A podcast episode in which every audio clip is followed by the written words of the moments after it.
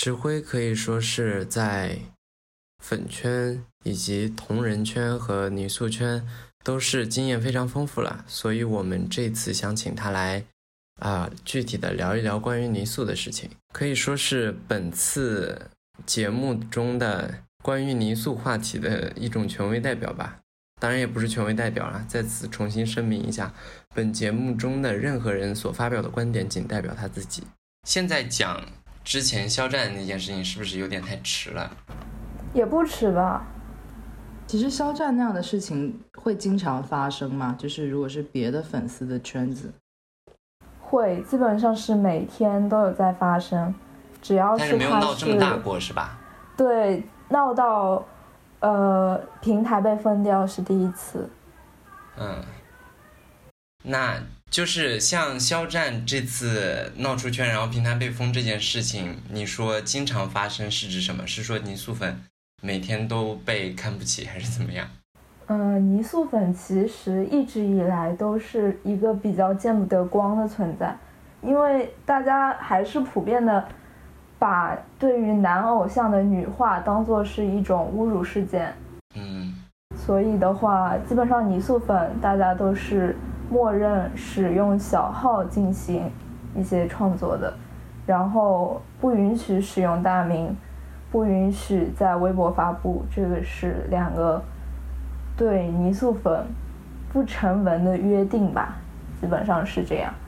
所以的话，一旦泥塑粉进行过界的行为，比如说带大名了，然后比如说做出了一些比较过分的举动，然后大家就会对泥塑粉开始这种捕杀的行为群起。攻之。对，嗯，其实，因为泥塑是一个性别转换的，应该就是指性别转换吧。虽然我也不知道这个词词源是哪里来的，所以我觉得让你来介绍一下泥塑这个概念是最好的，你给大家介绍一下吧。呃，泥塑这个概念的话，它是一个谐音，就是我们都知道，在喜欢偶像的时候，我们会觉得他很酥，这是这个概念，大家应该知道。就是玛丽苏的那个苏吗？对对对，玛丽苏的苏，嗯所以泥塑的意思其实是逆苏，逆就是叛逆的那个逆，就是把这个人倒着过来，嗯，所以就是把哦男生认为他是女生，这个就叫逆苏。这个有点然后像已经哦，不好意思，是不是有点像？因为在玛丽苏文学里面，我的理解就是读者自己是玛丽苏，然后逆苏就是说让对方去变成那个玛丽苏，不是不是，不是吗？苏的对象一直都是同一个人，就嗯只有偶像本人。苏他的方式发生了逆转。对对对嗯对。哦，OK，然后和泥塑相对的话，还有一个叫正苏，就是不颠倒这个偶像本人，对他本身的性别进行这种崇拜，这个叫做正苏。嗯那你说就是在你作为一个泥塑粉的时候，大多数粉丝也不是说呃，反正就是他们会有些人会认为你的泥塑行为是对偶像的一种贬低，是吗？嗯，对，这个基本上是共识吧。其实我是我我想问的第一个问题就是这个，就是嗯，呃，你认为被泥塑的那个人，那个偶像，他到底会不会被冒犯到？呃，这个概念其实对每一个偶像来说都是不一样的，因为有一些偶像就是明确表示过我不喜欢这种行为，然后部分偶像就是说这个是属于二次创作的范畴，跟我这个本人是已经割裂了的，就是我只承担一个最初的本体，然后大家怎么创作，那其实已经不是我了，是另外一个我，所以的话，他对这件事情是完全不在乎的。也有些人表示我喜欢被泥塑，嗯。嗯基本上泥塑粉在于粉偶像本人表达过这个我讨厌被泥塑之后，大家就会消失，就是还是以尊重本人的意愿为主，但这种事情也很少出现。嗯嗯，我我其实一直觉得，就是偶像这个行业，嗯当你作为偶像出现的时候，其实你已经是作为一种商品出现的了，是一种供消费的东西。然后我个人的观点一直是，我觉得被泥塑的，我觉得泥塑这种行为就是所有的消费方式其中的一种而已，所以它嗯应该是有权存在的。当然，本人如果明确表态不愿意的话，那是另一回事情。那我们假设，嗯。如果一个偶像他是不介意泥塑行为的，嗯那么为什么其他粉丝和其他人依然会觉得泥塑它是一种冒犯的行为，或者是对他的是一种贬低？这种心理是从哪里来的？你觉得？呃，就是我先说一个普遍大家都会觉得，就是当我们在提到韩流偶像或者说是男爱豆的时候，很多人会形容他们是娘炮。嗯嗯所以的话，这个在每一场骂战里面都会被提到，就是说偶像是彩妆母零，然后说类似的话，就是说他是老姨啊这种，然后以至于到了后来，大家都普遍认为，就是这种侮辱性的词汇基本上是和泥塑画上等号的，就是我们在侮辱偶像的时候，在辱骂偶像的时候，已经是一种泥塑。所以泥塑粉的行为和这种侮辱女化具有高度的相似性，所以大家就会认为泥塑粉是贬低偶像的一种行为。嗯我其实特别不能理解，为什么女性气质是一种侮辱？对我也觉得这个是一件很不可理喻的事情。嗯对，我可以理解它是它是社会现实，但是嗯为什么这样子，确实是一细想就觉得很没道理，就可能父权社会这样子。嗯，确实是跟我们的社会有很多关系的，但是在亚文化的圈子里面，其实很多人反而是崇尚这种去性别化的，或者说拥有多元性别的这种气质。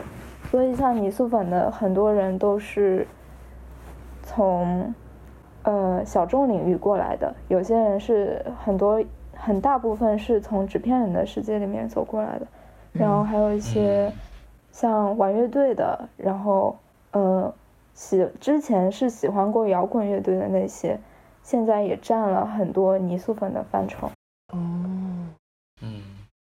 反而是一些正统的，比如说，嗯，会给爱豆去，就每天给他转发微博啊，然后每天为他，嗯，叫做数据，然后这种粉丝是禁止泥塑的，就是他们会有一个统一的平台，叫做，就相当于举报中心这样子的，然后就每天把这些人的名字列出来，然后去举报他们哪。天哪！嗯 那也就是说，泥塑粉这个群体，他们本身的性别观念就是和社会主流是不一样的，是吗？对，嗯基本上可以说是相悖嗯的。我其实会好奇他们具体有怎样的性别观念啊？因为艾迪觉得有很多泥塑粉对于性别的概念是有很多错误的，啊，或者说偏差吧。比如说，我吗？我倒不是说觉得，我其实没有觉得泥塑粉对于性别的概念有偏差，我只是说就是好像基于下坠这篇文章，它对跨性别的描述有偏差。对嗯，比如说哪一些偏差？这个跨性别，我觉得我们可以等下再聊。先聊一下性别的话，我个人是还蛮能够理解泥塑的这种吸引力的。呃，在就是性少数文化里面，它也会有 fem 和 butch，、就是像男性气质、女性气质，或者是阳刚和阴柔。然后这些属性都是，就是和性吸引也好，或者情感吸引，或者是美学也好，它都会有一些意义。所以我我个人对于泥塑就是嗯觉得还蛮蛮符合这一种这种有意识的这种美学的追求，而不是说那种传统男性要阳刚，女性要阴柔。泥塑的话，好像是它会有一个，嗯就把男性女化，其实是让男性的阴柔的这一面去放大。嗯嗯，然后我最开始嘛，因为下坠那篇文章，所以我一开始会以为泥塑就是，嗯一定是把男男主人公设置成为一个女性。但是我看了那个你分享的那些文章之后，我发现好像不一定是这样的。嗯，所以我其实会有一个问题吼，就是、嗯呃，这个性嗯就是这个素女化的这个东西，它一般来讲的话是一个性别气质呢，嗯还是一段关系中的属性，就是一个角色呢？还是说是比方说像生理性别，或者是呃身份认同？就会甚至会不会有人就直接把男主角写成一个顺性别女性？还是说有些因为有些会写成跨性别女性，有些会写成一个很阴柔的一个人，有些可能就是写成一个嗯嗯就是在比方说在一段关系中是零这样子，所以我会想问是具体是嗯有没有一个界定？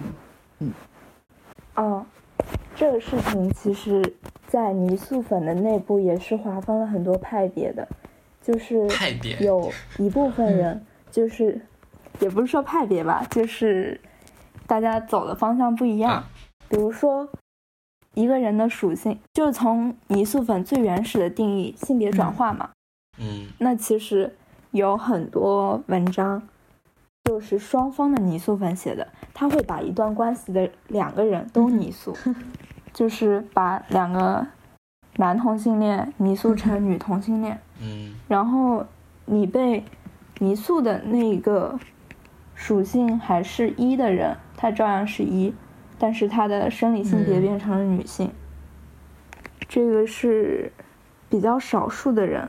然后现在最普遍称为的，就人数最多的那一群泥塑粉，其实，嗯，其实可以说是瘦粉，就是大家只是喜欢他的生理属，就是喜欢把它当做嗯零来写，这就是会针对一个人，然后把它写成零，或者是把它阴柔化，就是当成女性来写，或者是生理性别男，但是心理性别女这样的跨性别，或者说是直接把它写成女人，这样三种可能都是有的。所以哪怕写成一个男同性恋的零，也是一种泥塑行为吗？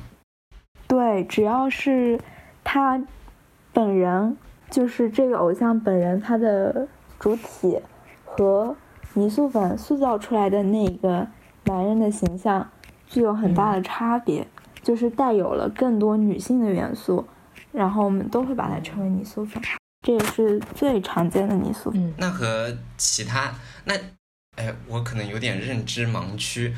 那和其他那些嗯。呃写同人文呐、那种写 CP 像那种文章的，那他也必然，就算他不去修改任何性别属性，那也很多情况下也必然会写成男同性恋嘛。那这种又不算泥塑文了，嗯，这是为什么？这算是普通的同人文，就是很多同人作者是带有泥塑单人的倾向的。这么说你能理解吗？他们是重合啊，的，就是一个程度上的事情，嗯就是是否在呃修改性别气质这件事情上用力比较狠，用力狠的话就是泥塑。嗯对对，嗯，对是，的因，为其实也有一些同人文，它是它不一定有阴柔气质，虽然大部分有，就大部分是对分攻受，但有对对一些可能两边都是很爷们儿。嗯，对，就跟春春光乍泄或者断背山那样，就是什么嗯，天，天吵着架那种。那我还有一个问题啊，就是嗯泥塑的话有就全部都是男男吗？还是说也有就是女强男弱这样的这样的设定呢？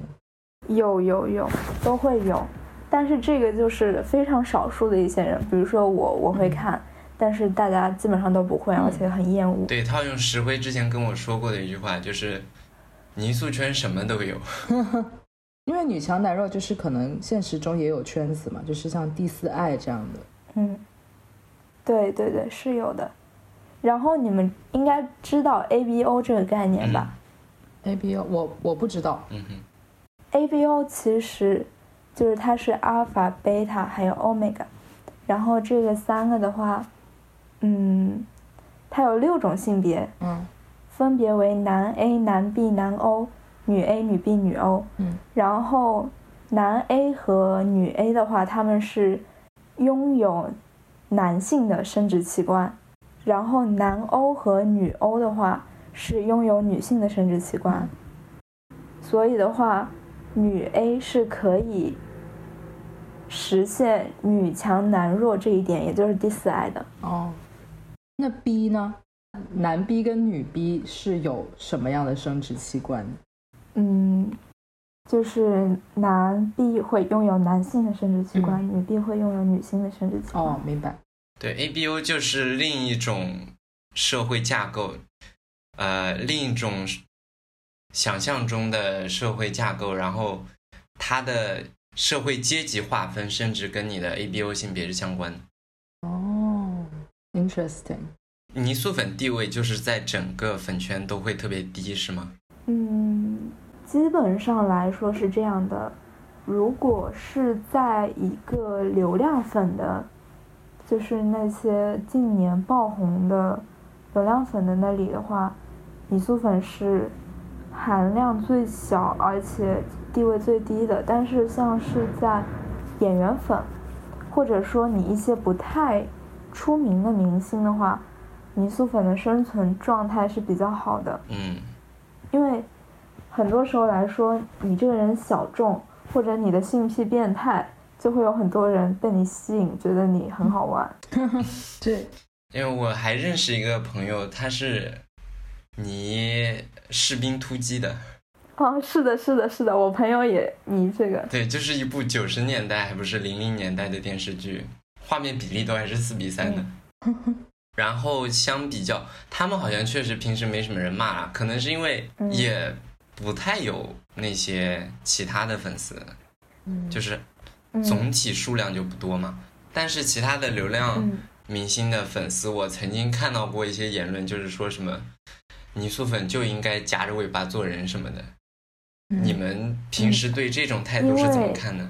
嗯，其实是可以理解的，因为流量流量本人他们是最容易被扣上女性辱，就是被女性化辱骂这样的标签嘛。嗯，所以的话，他们其实是很在乎对性别，然后包括对他们的男性身份是非常敏感的，所以他们就会觉得。嗯，泥塑粉和那些侮辱他的人，性质上没有根本的差别。嗯，出于这样子的观点的话，其实我是觉得，嗯，当然我有可能是被就是在这个环境里面接触久了，就有一点粉圈的那个思维在里面。嗯，但是其实作为一个旁观者，就是跳脱出这个粉圈思维去看待这件事情的话，我觉得爱豆他本人就是给别人提供想象的。那么我用什么方式去幻想他，都应该是我的自由，就是相当于，比如说女友粉幻想他是我的男朋友，那这也是一种幻想嘛。泥塑粉幻想我是他的男朋友，那其实两者也是没有本质差别的，我们只是在做同样的事情而已，就是对他进行二次幻想。嗯，所以我觉得泥塑这个行为以及泥塑粉们被攻击的理由，其实。和平时我们经常听到的那些侮辱跨性别的逻辑是差不多的，我觉得这两者一定程度上是共通的。是的，嗯，为什么？因为首先一点就是，啊，你写同人并不会被非常的看不起，因为你没有否定他的男子气概。然后跨性别这边是，啊，那些 FTM 在生活中就会接受到相对较少的歧视。但是 MTF 就是跨性别女性就会遭受更加猛烈的攻击，尤其是当你并不好看的情况下。这个，嗯，对，这背后的逻辑其实就是一种男性气质优于女性气质。然后，如果你说到底还是这个社会的问题。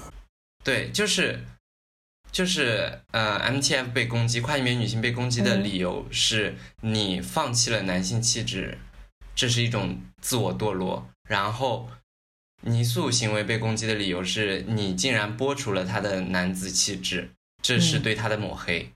嗯，背后的逻辑我觉得是共通的。是是是，就像我们会，我们可以很自然的称为称一个女明星是老公，但是不可以称男明星是老婆。嗯，对，嗯确实，泥塑粉受到一些攻击，好像一定程度是因为大家会觉得是在辱骂，因为这个女化的行为是别人一直都用来辱骂。但是泥塑粉本身的这个就是泥塑的行为，不单不是在辱骂而且是就是他会从其中得到一种欣赏美学的快感，或者是情感或者性上面的快感。那其实这个是对于偶像是一种好，就算是一种好的，虽然也是消费，但是是好的，而不是说去攻击他，就它不是一种有攻击性的行为，对吧？对，其实呃，大家看到的就是像正统的粉丝会辱骂泥塑粉，说你们的行为没有差别，但是嗯。他的表象看上去是没有差别，都是对一个偶像进行女化，嗯。但是从深处看，大家本来最开始的目的就是不一样的。泥塑粉在泥塑该偶像的目的是为了我去他身上寻找另一种更少被人看到的美丽，或者说他身上不那么显眼的东西。就好像我们的社会一定要男性去刚强，要他有力量，但是恰好我就嗯看到了他比较无力，比较需要人去，帮助他，比较需要我们嗯去，呃，呵护他的那一面。那难道我们就要说这是不好的吗？我只是想用更温柔的方式，让他能够放下那些社会对他的驯化，让他可以做自己更体现出自己更柔软的那一面。嗯，这是我们的目的，而那一些辱骂他的人目的就是嗯为了攻击他。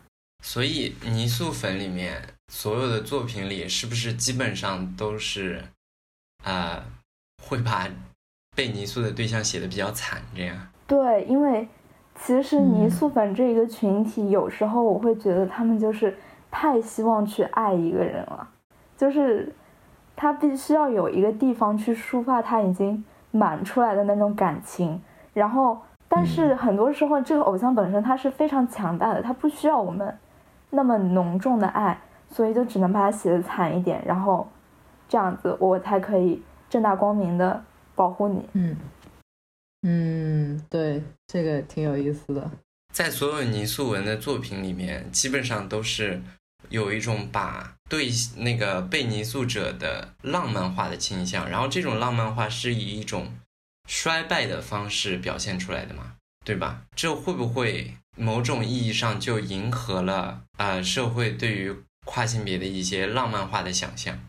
怎么说呢？大多数情况下，嗯，大家只要是同人文，就基本上会把整个状况浪漫化。但是浪漫化里的衰败化是很大程度上体现在泥塑粉这个群体里面的。嗯，因为因为我看下坠那篇文章的时候，呃，嗯。先不论这篇文章怎么样，嗯。就是它其中是把肖战泥塑成了一名跨性别女。性，嗯。对吧？然后他整个给我的最大感受嗯。就是，这是呃刻板印象里面对于跨性别女性的一种想象。嗯，是的，就其实我见不到，我在生活里没有见到过这样一个跨性别女性。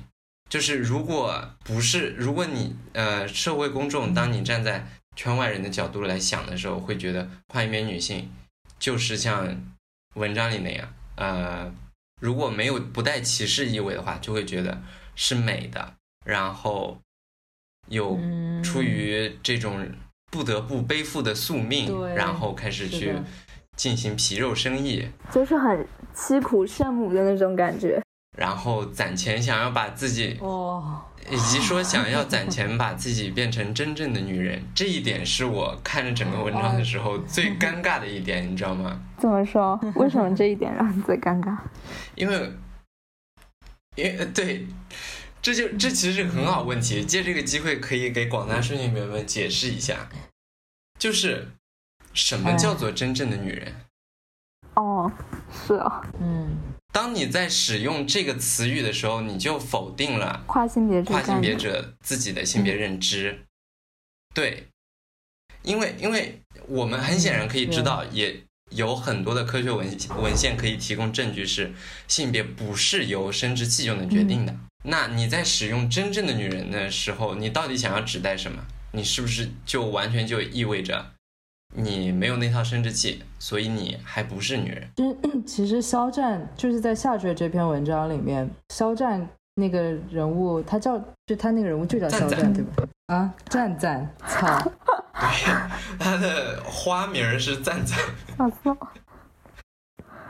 有一种有一种二十年前的那种网络词汇的感觉，就是踩踩记得回踩哦。天，我直接，其实我觉得直接就是说一下，就是我还有就是小莫，我们对这个这个设定的很很多的诟病吧。嗯嗯，对，就首先其实石灰，你会你看过你看了这篇文章对吧？嗯，我看了一半吧。嗯嗯嗯，我我会想知道你对于这个它当中对于跨性别的描写是什么样的一种感觉？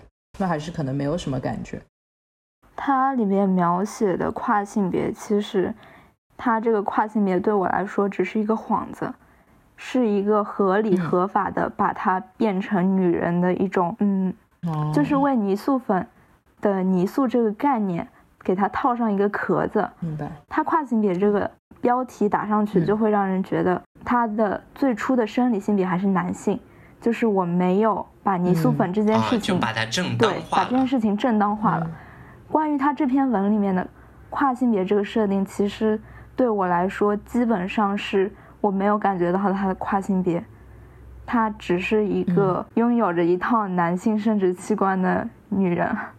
明白，对，嗯，我我觉得这个其实很可以理解，因为像我们如果是性别研究，现在就是我们做科普的话，会分几个层面嘛，嗯。就包括性别表达，就是你的，比方说阳刚和阴柔的气质，你的穿着打扮，嗯。然后会有生理的性别特征。嗯。那我们其实是不太会说生理性别这个词了，因为嗯。生理性别它很复杂，因为嗯它包括第一性征、第二性征，然后可能一些其他的跟性征相关的特征，比方说甚至手指的长度，嗯，然后声音这些。那每个人他其实每个特征可能都会更偏男性，或者更偏女性，或者在中间。嗯所以生理性别其实没有说非男即女的，永远都是说你你说的是哪个性别特征。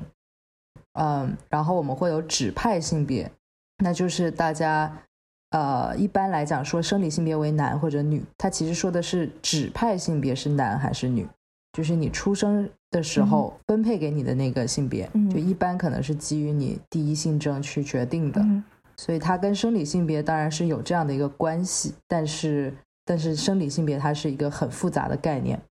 然后还有就是性别认同，性别认同就是说你内心一个人他觉得自己是什么样的性别，可能是男，可能是女，可能是非二元。嗯所以呃，在一个多元的这个性别框架下面，首先呃性别本身就是有很多不同层面，每个层面上都有很多不同的光谱，它有不同的维度。我感觉其实泥塑它就是说，在这么多层面里面，起码一个层面或者几个层面，就它嗯它忤逆了这个所谓传统的这种你就是全部都要一致嗯这样的一个设定。你指派性别是女，那你生理性别也要是女，性别认同也要是女，性别表达也要是女，嗯反之亦然。就我感觉泥塑其实是这样，就有点像一个更加广义的跨儿的这种概念。但是回到那篇下坠那篇文章的话，就虽然文章设定的是跨性别女性，嗯。但是同时又会透露出说很多让你觉得她是一个身份认同不太好的跨性别女性，嗯。或者说有的时候会觉得她是一个身份认同不太好的男同性恋，呃，因为他文中就会就是包括会说出很多，呃，哦，我是高中的时候跟一个男孩子告白，嗯然后我才决定要变成女生。那这个其实跟很多实际的跨性别的那个经验可能是不太一样。然后他会有很多，就是他会体现出很多他自己内化的一些就是性别规范的东西，包括说什么女生一定要喜欢男生，男生不能喜欢男生这些东西，就会有点有一些会会有点感觉，看起来有点像是一个顺性别眼中的跨性别。嗯，是的。我觉得我刚才其实刨出了石灰这么久以来自己也没有发现的一个自己不知道的一点，就是他刚才说什么？你刚才说那个呃，你没有从这篇文章中感受出他是一个跨性别，嗯，你觉得他只是一个呃幌子，然后她只是一个嗯有着男性生殖器官的女性而已。嗯，但是我觉得现实情况是，跨性别女性基本上也就只是有阴茎的女人而已。对呀、其实也是，哦，我可能表述有点问题。我想说的是，嗯，先道歉啊，这个是我确实没有注意到。呃不是，不是，不不不用道歉，不用道歉，就是呃，我呃就是你可能哦，你想说的可能是你没有体会出来，他有任何跨性别的经历，就是没有任何相似点。我想嗯说的就是刚才可能提到的，就是在文中的肖战，嗯他的所有的讲话，包括他的思想，是非常刻板的，就是很传统，然后很嗯，怎么说呢，很对我也体会到，就是她像是那种标准的刻板印象式的女性。对，嗯所以我是觉得她在就是在精神层面上啊，他跟虽然说我刚才那样子表述，确实是在外形上，可能在他这个人身上确实是这样表现，但是我其实想表现就是他精神上面的想法。嗯。嗯就真的特别刻板，他很多写的，比如什么，啊、只有女生才能喜欢男生什么的，其实不是。我觉得跨性别圈子里嗯有一群人，甚至比例还不是特别低，他们厌男比那些极端女权还要厉害。嗯 就是我前两天还在一个跨性别群里看到这样的言论，就是厌男厌到了染色体上，你知道吗？他们觉得 X Y 染 X Y 染色体就是该被消灭的。对，就是整个泥塑圈给我的感觉就是对跨性别嗯其实依然并不了解。嗯，哦，我知道该怎么形容了，嗯就是抛开跨性别这一点来看下坠这篇文的话，其实它的对，架构就更简单了，嗯它就是一个男高中生和妓女的故事，是吧？那么对，跨性别这个点嗯。只是给他的妓女加上了一个跨性别妓女，对，然后他这个妓女也是非常刻板的对于嗯。嗯这一人群的印象和概念，他只不过是把这个刻板加在另一个刻板上，然后我说的女性的这个概念，嗯。也就是指大家对于妓女这一人群的刻板印象。其实我会觉得肖战这个跨性别女性的角色，我觉得在现实当中并不是不可能的，它只是可能是一个极少数，嗯这其实是非常可能的。是可能的。我虽然不认识，但是我在推特上刷到过。就比方说那个小莫你，你一开始被就是觉得很那什么，就是那种我要攒钱去变成一个真正的女人，你会觉得冒犯，是因为那不符合你。但是很多社群里面的人，他就是如果他没有那种自我认同的思想觉悟，就是我不需要做手术，我本来已经是一个女人了，就这是这是自我认同要比较好了才能这样觉得的。那很多人他其实就是觉得我要去做手术，才能变成真正的女人，因为他们就是需要这样做才能接纳自己。那他就是会有这样的想法，尤其是以前的话，现在的话科普做好一点的话，慢慢很多人他会能够去接纳自己，就不是说就不需要手术了，但是他会知道我做手术只是去改变我的一个外形，或者我的一个生理的特征，我不是说去改变我的自我认同，因为我的自我认同已经是这样。所以我觉得肖战可能他是一个，如果他是一个跨性别女性，她可能是一个自我认同不好的跨性别女性。嗯，就是自己并没有充分的性少数嗯知识的一个人。但可能正是因此才需要王一博的拯救。我是王一博的泥塑粉。哦，我其实想问啦，就是嗯，呃，像下坠这样的文章，把被泥塑者写成跨性别的这样的数量多吗？嗯，挺多的。挺多的。那他们是之前可能会比较多，嗯，现在少了很多。就是闹了这件事情之后，大家不敢了是吧？嗯，不是不是，是在这件事情之前，就是泥塑文化的发展其实是一八年开始的。嗯，当时有个特别红的节目叫做《偶像练习生》，哦，对，就是《偶像练习生》带火了泥塑这一个概念，所以在那之后的一段有一段时间里面，嗯，跨性别这个是基基本上每一个圈子每一对 CP 都有可能被写到，嗯但是可能泥塑粉的自我认知也变好了吧。就是他们会觉得，我就是要把我的爱豆写成女人，我不需要写她是跨性别的。哦，不需要借不需要借一个幌子了。对对对对。嗯，他们是从什么渠道了解跨性别概念的呢？什么渠道？这个我倒不清楚。就直就是直接查吗？还是怎么样？我觉得，如果是对泥塑感兴趣的人群的话，他们可能本身就会接收到，嗯怎么说呢？因为泥塑这件事情本身就是有跨性别这样一个感觉在里面嘛。就是修改嗯性别属性。对对对对，这倒是，所以他可能之前就了解到一些，或者说他浏览别人的作品也会了解到。那你说，如果是嗯我要去创作的话，那可能就会嗯去查资料啊什么的。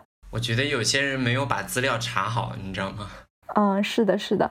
然后其实我觉得有些人会关注嗯微博上或者推特上一些跨性别人士，嗯然后其实我觉得这是一个比较好的方式。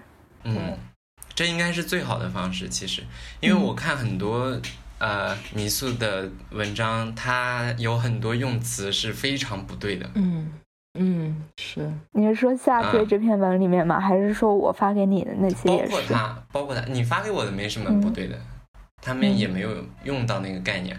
但但是包下坠这篇错误就非常明显，就是他在写的时候会说，一名患有性别认知障碍的男子。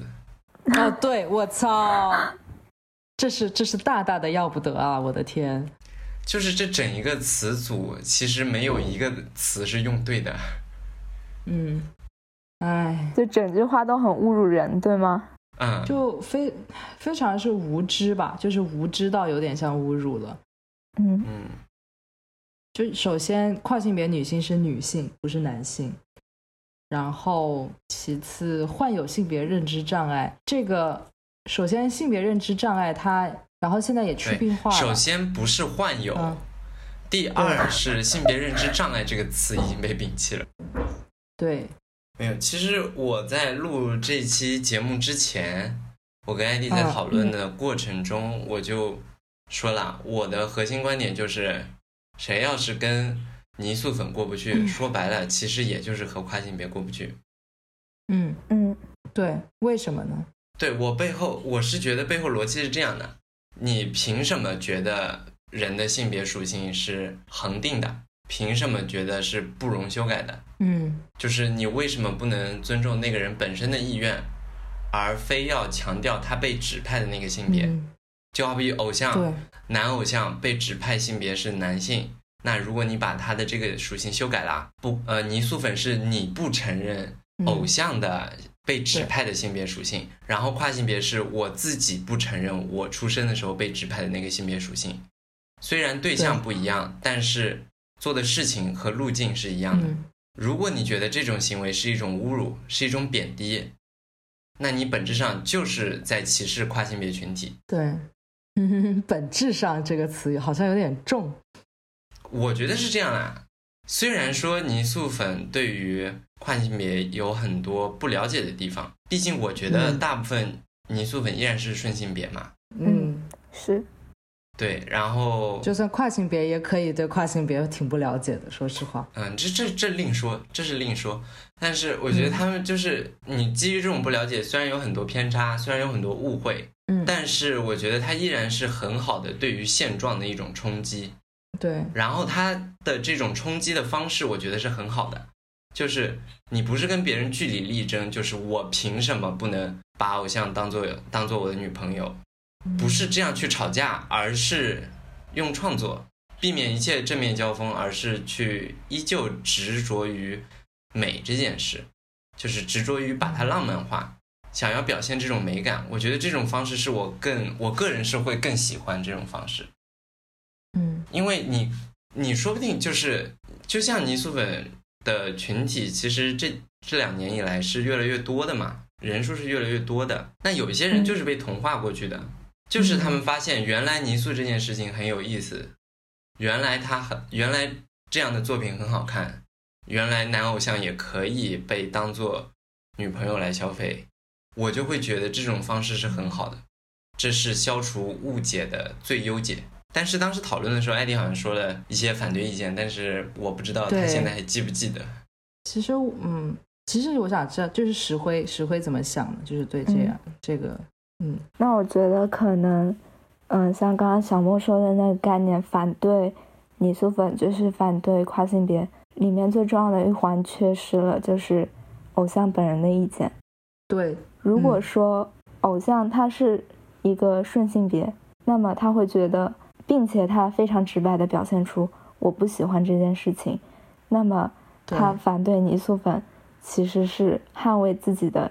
性别对，但是如果对对对，但是如果这个偶像，嗯，他也坚定的维护泥塑粉去创作的权利，去二次创作去消费的权利，那么整件事情就变成了普通粉丝他们的传统思维给整个创作带来的戕害。所以，如果是基于偶像支持泥塑粉的这一点来看，那么刚刚小莫的观点是成立的。所以，我觉得偶像本人，嗯，这个观点非常重要。对，嗯，我也是，得加一个限定条件，就是，就是除了偶像本人以外，谁跟泥塑粉过不去，就是跟跨性别过不去。我也是，就首先我也是这么想的，嗯，其次我还会觉得。就性别这件事情，到底是应该基于指派性别，还是说基于本人的自我认同？嗯，因为如泥塑就是泥塑里面这个性别仍然不是基于偶像的自我认同，而是基于泥塑粉他想给这个偶像设定是什么。嗯，然后就算偶像他觉得哦，你可以随便就是爱怎么写怎么写，我支持你二次创作，我还是觉得他是有点不一样的，因为你你仍然不是基于偶像的自我认同。嗯，你是。就是还是以一个那种玩耍的形式去尝试一些新的东西，去创造一个新的可能。去比方说，在泥塑文里面，它其实体现的是一种新型的亲密关系的一种形式。然后这个我觉得其实跟跨性别运动的一一个很重要部分是又有切合之处。就是说跨性别，我们是说，首先有一些人他的性别自我认同和指派性别是不一样的，所以我们称他们为跨性别。那跨性别其实很重要一点，就是说我的性别不是你眼中的我的性别，我的性别是我认同的我的性别。就所以跨性别女性是女性，跨性别男性是男性。它其实这就是到目前为止嘛，就是我们或者包括现在我们会想要推行的这样一种就是改观还有科普，都是说。一个人的性别是要依照他的性别认同的。那这个时候，像当偶像说：“哦，我是一个顺性别男性，我性别认同是男性，但是我不介意你们二次创作，你们爱怎么写都可以。”这个其实不太像是跨性别那种说你的性别就是你认同的性别，而是另外一种在一些包括跨性别的社群当中都有的一些人，他会说。我知道我自己的性别是什么就可以了。你看我是什么性别，其实我已经无所谓了。这样一种更加洒脱、更加呃，就有点像酷儿精神的一种这种不太一样的态度。就比方说，有些人他是跨性别男性，如果你说他是女性，他是真的会很生气，或者会觉得是侮辱。就算你是一种好意，或者是误解，或者是玩耍的态度，但是有一些人，他到了一个自我认同的阶段，他会说：“我知道我是男性，或者我知道我是其他的，我不在意了。你说我是什么，我也不在意了。”就这个是很多跨性别的先锋，他们都会提倡用这样一种玩耍的、嗯，表演的态度去看待性别。然后我觉得这一点跟泥塑其实是很像的。嗯嗯，确实，这一点的话会更像。嗯，在这个程度上，是不是呃，更重要的是偶像本人的边界问题。嗯。嗯，偶像本人的边界问题，他在就是从理论上说确实是很重要的，但是几乎所有的偶像都不会展现出他本人的意向、本人的意愿。嗯。对，这就是我觉得这是一个更大的命题，就是说偶像到底有没有权利去阻止这件事？嗯。因为偶像毕竟是个商业行业嘛，嗯。这种消费产品是非常特殊的，嗯。嗯。它是以人的形式出现的，它是以一个个体的形式出现的。那在这个时候，有多少权利是他自己可以保留的？有多少权利是又是要被售卖出去的？我说边界问题是这个意思，对，就是嗯。按我，因为这是我刚刚刚刚想到的啊，就是我嗯觉得泥塑是对偶像的一种消费方式而已。嗯，那么偶像本人到底有没有权利去反抗这种消费？有权利去反抗，并且的嗯确是有人反抗过。嗯嗯就是他会非常嗯、呃明确的说，请你们不要这样，或者以拉黑的方式来表达嗯他的不愿意。但是很多嗯时候，这个偶像他不是说嗯有没有这个权利，而是他愿不愿意去表达这个权利。因为他如果一旦表达了，就是将很多的消费者，损失。对对对对，这其实还挺物质的嗯吧。，对于我来说，这是非常非常有意思的一个现象，因为这里涉及到一个同不同意别人对你的一个呃做出一个什么事情这样的一个现象。嗯那我们一般想到就是。consent，啊，对吧？一般来讲，我们可能会想到一个男性，他疯狂的给一个女性的明星，或者是给一个女女性朋友发很多的私信，然后要求他去符合自己的一些性幻想，或者要求他允许自己对他产生一些性幻想。嗯然后这个女性可能她会会觉得有些反感，会觉得好像决定的主动权不一定在自己手上。如果拒绝的话，又怕去冒犯到人家，或者是觉得自己不能说不，或者说不之后可能会呃担心会损失一些什么。我们一般来讲的话，可能是男性会对于女性产生这样的性幻想，并且用这样的性幻想去麻烦别人。但是在泥塑粉跟男粉丝嗯这个情况下，好像确实是反转过来了。嗯啊，就变成了呃，女性在向男性 ask for con- consent，对就是在询问嗯。是否拥有这个权限。对，呃，而这个对于我来说就是很很有意思，因为很多人他会责怪女性不懂得去拒绝，呃，但是其实当同样的事情发生在男粉丝上面，其实我们是可以看到，他们同样也会不知道怎么样去表达这样的拒绝，或者是拒绝之后可能担心会丢失粉丝，或者是当他不拒绝的时候，他可能必须要把心放宽啊，或者是有的时候他不拒绝，但是这个结果不一定是坏事。就我觉得会给这种所谓要求同意这个行为的应对方式，就它不单它不仅是一个性别一方要面对的事情，而是其实两方都会面对。嗯石灰，我想问一下，你会了解到有，就是到现在为止我们讨论的泥塑，其实是嗯去把男偶像给泥塑成女性，嗯，把他们给女化，有没有反过来把女偶像或者是其他女性的人物去泥塑成呃男性的呢？去男化这样的现象呢？有，其实嗯这件嗯事情反而可能是比那个男性，就是泥塑男明星来的更早。很很久之嗯前不是有一个太子妃升职记嘛？嗯嗯然后啊当时大家不是就对着他，嗯，用一些比较男性化的词来形容他，就像什么老公、男朋友之类的嘛。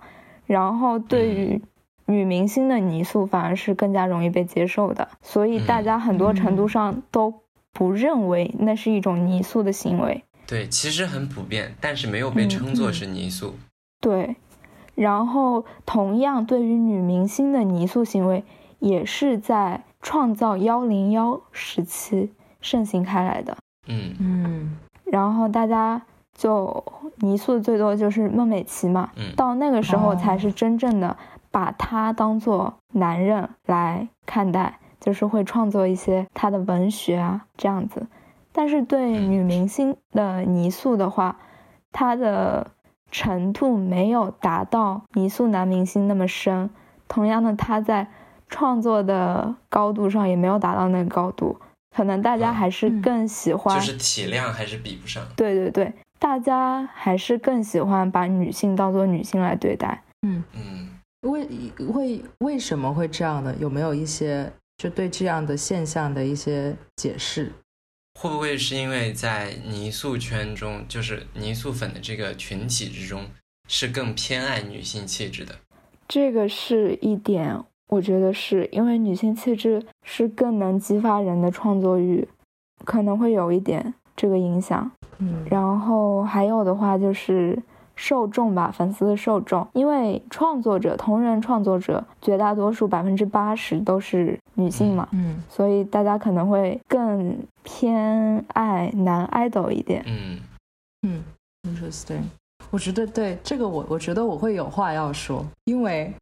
嗯，就作为一个作为一个跨性别男性，我感觉有一些这种所有点类似于泥塑设定的文学，对于我和我知道的部分跨性别的身份认同其实是有影响的。怎么讲？我也会想知道，就是这种这种现象会不会在跨性别女性身上有有类似的这种。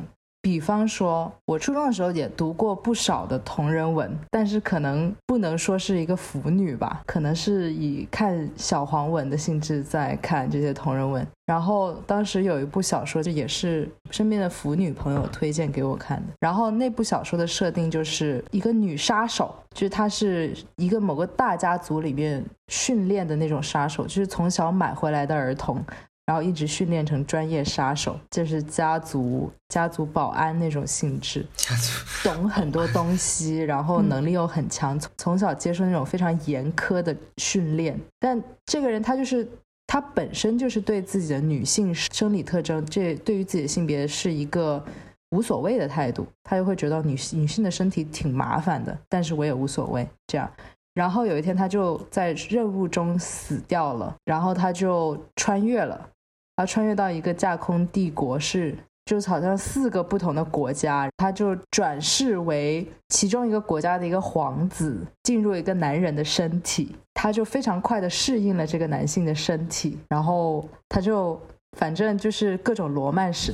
虽然那本小说是讲一指派性别为女性的一个人穿越了之后变成了一个男性，然后他以男性的身份在这个世界打打杀杀，呃，恩恩爱爱，有各种冒险这样的故事。这个书可能他是写给那些自己生理和心理和指派性别为女性，但是他可能又喜欢男性的一些人看的，但是。我就特别有代入感，然后我就觉得这个其实就是一个对于我来说，好像是一个所谓泥塑的这种行为和跨性别交集的一个点。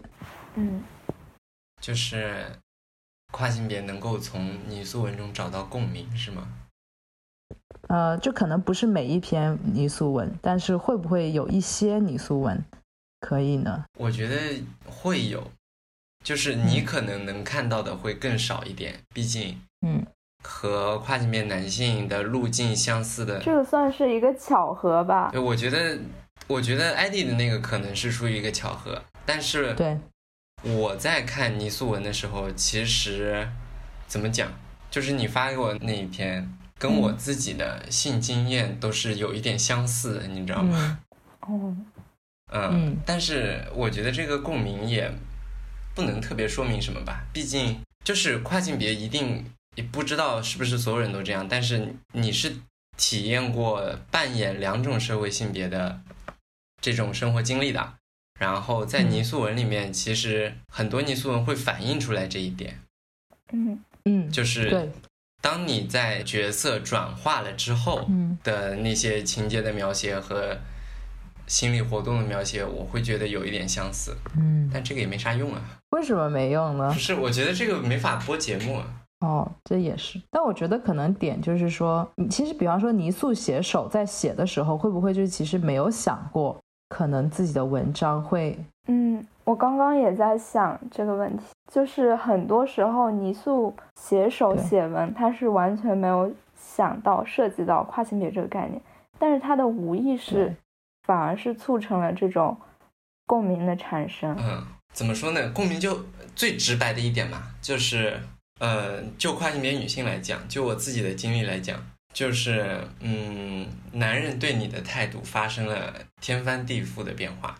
哦，对。然后我觉得这种感觉在泥塑文里是有的，就是那种惊讶吧。或者说从来没有体验过的一种颠覆感，会在泥塑文里看到。嗯，对，而且在泥塑文里面，我觉得可能就是一个比较性别多元的一个世界，同时也会描述一些作为一个性别多元的人在现实生活中会遇到的问题。就起码，就无论他这个描写是真实的，还是有一些幻想性、浪漫化的，起码他在讨论这个事情。无意之间就做了这件事，对，是的，嗯，其实跟泥塑有点像的是，二次元当中会有一些伪娘啊、伪狼啊的一些描写，它也不一定就是想着跨性别群体，他就是一种这是萌的，他觉得这个萌，就万物皆可萌的一种态度。但同时，他又会创造出很多跟跨性别经验很像，但是他并不是一个负面形象而存在的角色。这些角色也会其实给很多跨性别一些能量，或者是让那些知道这些角色的人对他们会有一种更加正面的态度。其实我觉得今天聊的还挺好的了，就起码对于泥塑会有一个。我一直是这样想的，就是你在谈论泥塑这件事情的时候，其实是。围绕着性别属性展开的，咱们的话题是，那你只要在谈论性别属性这件事情，那就是跨性别议题相关的，你不一定非得局限在这个人群身上。这倒是，因为其实我们当我们在说所谓跨性别社群到底是谁呢？我们可以说是一个广义的这种，本来就是一个很泛化的群体。对呀，你只要在谈论性别属性就 OK 了。嗯，对。因为跨儿那个雨伞就是广义的跨儿社群，它其实是一个雨伞的定义嘛。它下面会包括我们比较典型的所谓的跨性别，就是就是自我认同跟指派性别不一样，会有需要社交过度或者是需要医学过度这样的一些诉求的。但是跨儿这个广义的词下面，它其实也会包括很多，比方说性别表达非常规，或者是性别认同。不是说就是更加开放多变，或者是性别表达更加开放多变，或者是他的社会性别更加开放多变。所以其实绝大部分人他其实可能不符合我们常见的跨性别的刻板印象，但是它仍然是属于我们跨儿社群的定义之下的，也是跨性别运动和跨性别议题，还有性别多元的议题会想要就会关注的一些人群和。点，嗯，那咱们这期的标题还用上次说的那个吗？哦，我们上次说的是什么呀？就是和泥塑过不去，就是谁和泥塑粉过不去，就是和跨性别过不去。我觉得其实可以用啊，我觉得挺好的呀。那就用这个了。嗯，那我接下来念，啊，做念个收尾什么的。好呀，你那个收尾。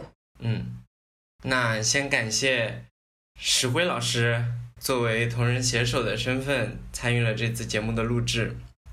我们的节目现在在喜马拉雅、微信公众号以及 Podcast 及很多呃播客平台都可以搜索到，欢迎大家关注。如果有什么意见或者建议，或者你想要听我们谈论怎样的话题，都可以搜索微信公众号“等下 Podcast”，等下 P O D C A S T，啊，找到我们，然后直接在微信公众号的后台留言就可以了。那就谢谢大家，下期再见。